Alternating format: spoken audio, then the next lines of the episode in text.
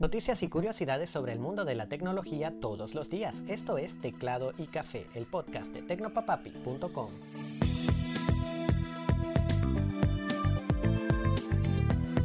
Hola, te deseo un excelente día. Soy Alexis y esto es Teclado y Café. Si usas MobileNet y tienes problemas para enviar mensajes de texto desde este 22 de febrero, pues no eres tú. MobileNet informó por medio de su cuenta en Twitter que su servicio de mensajería de texto estaba fallando en toda Venezuela y que el personal técnico trabajaba para resolver el problema. Para el momento de grabar este episodio no había noticia de si el fallo ya se había solucionado. Hace ya un buen tiempo desde que te hablé del robot asistente de Amazon, Astro, pues ya algunas personas seleccionadas para el programa de prueba han recibido sus unidades y empiezan a aparecer videos en YouTube del robotito en acción en el que se hizo más popular, el de Bob Requieta, se puede ver a Astro mirar a su dueño mientras éste le dice que vaya a la sala de estar y se reúna con Celeste. Asumo que la esposa de Bob. Lo cierto es que Astro, quien lleva una cerveza a sus espaldas, responde con una animación en sus ojos y las palabras de la orden escritas en su pantalla, y después de unos segundos pensando, empieza a moverse.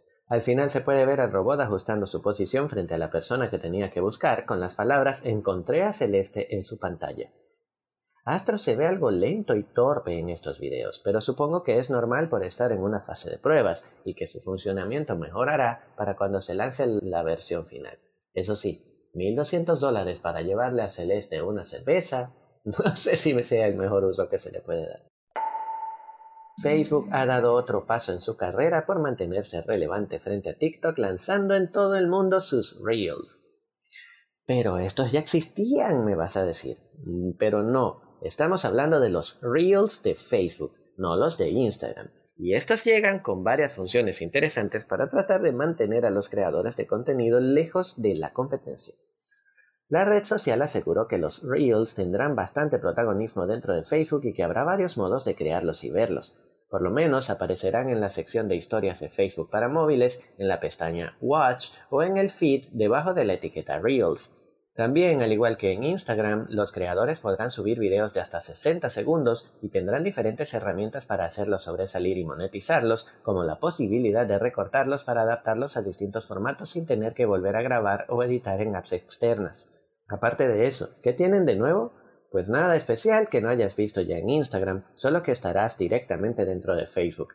Eso sí, dada la importancia que le ha dado Facebook a la funcionalidad, es posible que veamos bastantes novedades en los próximos meses. Otra de robots, y es que NASA celebró este 18 de febrero que el rover Perseverance, que se encuentra tomando muestras y haciendo estudios en Marte, ya cumplió un año terrestre en el planeta rojo.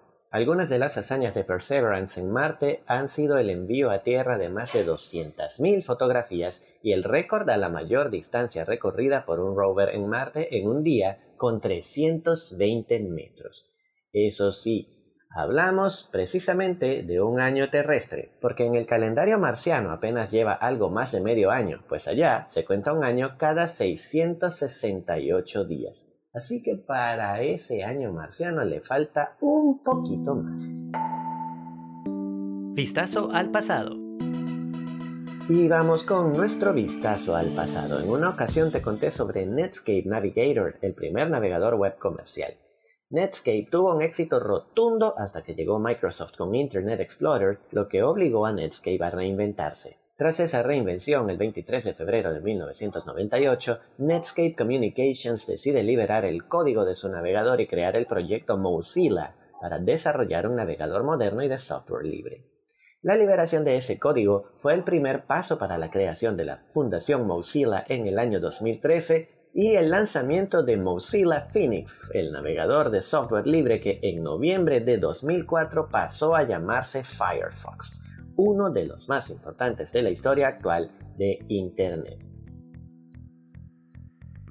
Hemos llegado al final del episodio, muchas gracias por acompañarme hasta aquí. Recuerda que puedes recibir cada una de estas entregas directamente en tu teléfono suscribiéndote a Teclado y Café en cualquiera de las aplicaciones de podcast que consigues en la Google Play. También puedes dejarme tu comentario, duda o sugerencia en arroba tecnopapapi en Twitter, Facebook e Instagram o un correo electrónico a hola arroba. Un abrazote y hasta mañana.